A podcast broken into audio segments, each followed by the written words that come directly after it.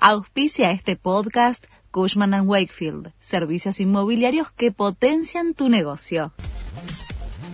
La Nación presenta los títulos del miércoles 16 de agosto de 2023.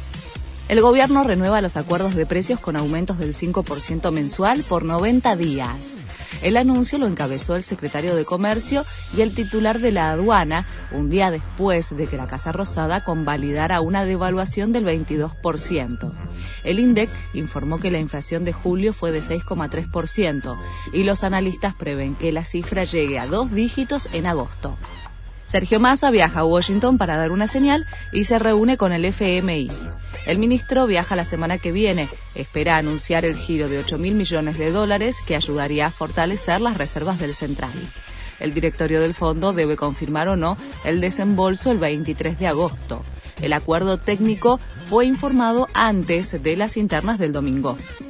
Dos petroleras aumentaron la nafta y el gasoil antes de una reunión con el gobierno.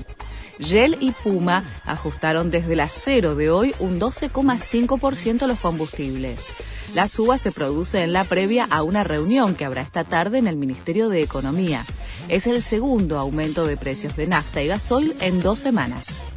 Tras la devaluación, los gremios reclaman una suma fija para compensar la pérdida de poder adquisitivo del salario después de la disparada del dólar. ATE y ESMATA salieron a presionar al ministro de Economía y piden la reapertura de las paritarias.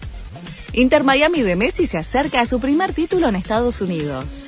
El equipo que dirige Tata Martino aprovechó sus chances para superar a Philadelphia Union por 4 a 1 y acceder a la final de la League's Cup. También aseguró su lugar en la Champions League de la CONCACAF. Messi convirtió un golazo, sigue imparable, convirtió nueve en apenas seis partidos. Este fue el resumen de Noticias de la Nación.